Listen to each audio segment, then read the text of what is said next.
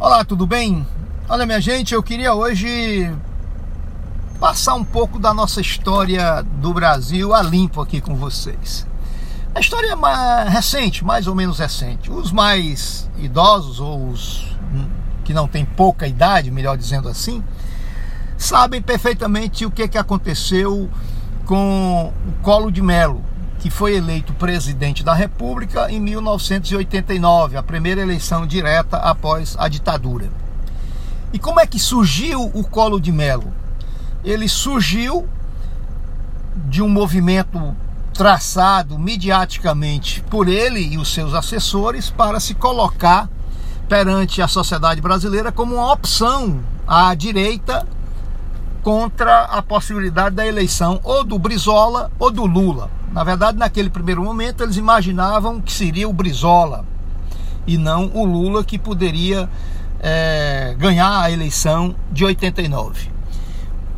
Então foi preparado toda uma estratégia de mobilização através da mídia para divulgar, para projetar o nome do Colo de Melo, Fernando Colo de Melo, que era governador de Alagoas. Então a primeira coisa, ele se auto-intitulou como o caçador de Marajás. Marajás era aqueles membros do serviço público em todas as três esferas de governo que ganhavam salários extraordinários. E aliás, continuam, né? E ele então foi feito toda uma, uma estratégia no sentido de colocá-lo como paladino da decência, da moralidade pública. E naquele momento, a mídia conservadora não interessava trazer a público a situação dele próprio, da história dele, do governo de Alagoas. O que era interessante era preparar um candidato para derrotar o Brizola que na verdade depois acabou sendo o Lula, que foi para o segundo turno. Mas no primeiro momento, o medo da, da elite conservadora nacional era a eleição do Brizola. Pois bem, feito toda essa campanha, toda essa projeção em torno do colo, cara novo, bonitão, atlético, de família importante do estado de Alagoas, que já tinham ocupado espaços públicos na política nacional, com o pai dele, etc e se elege presidente da República, começa estrondosamente, com uma, um índice de popularidade nas alturas. E antes ele tinha feito toda essa trajetória fustigando o governo Sarney e se colocando como uma pessoa de fora de toda a estrutura política nacional, um, um, uma coisa nova. Olha como a história se repete. Agora, no tempo que nós estamos vivendo, esse Bolsonaro que, passou, que se fez na política, nunca deu um prego numa barra de sabão, incompetente, ignorante, mas pegou o discurso da extrema direita para cativar um setor da sociedade que gosta desse tipo de político e se projetou aí e levou os três filhos juntos, tudo sanguessugas do recurso público. Nunca tiveram uma carteira profissional assinada na iniciativa privada.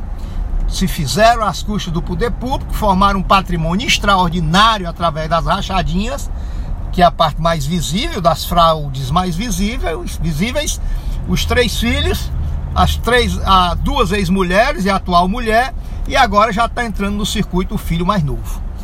E eis o que aconteceu agora. Nós estamos numa repetição dessa situação que aconteceu com o Colo de Melo.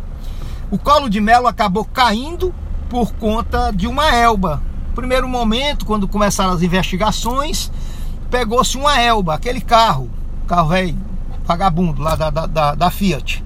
Vagabundo não, de menor valor.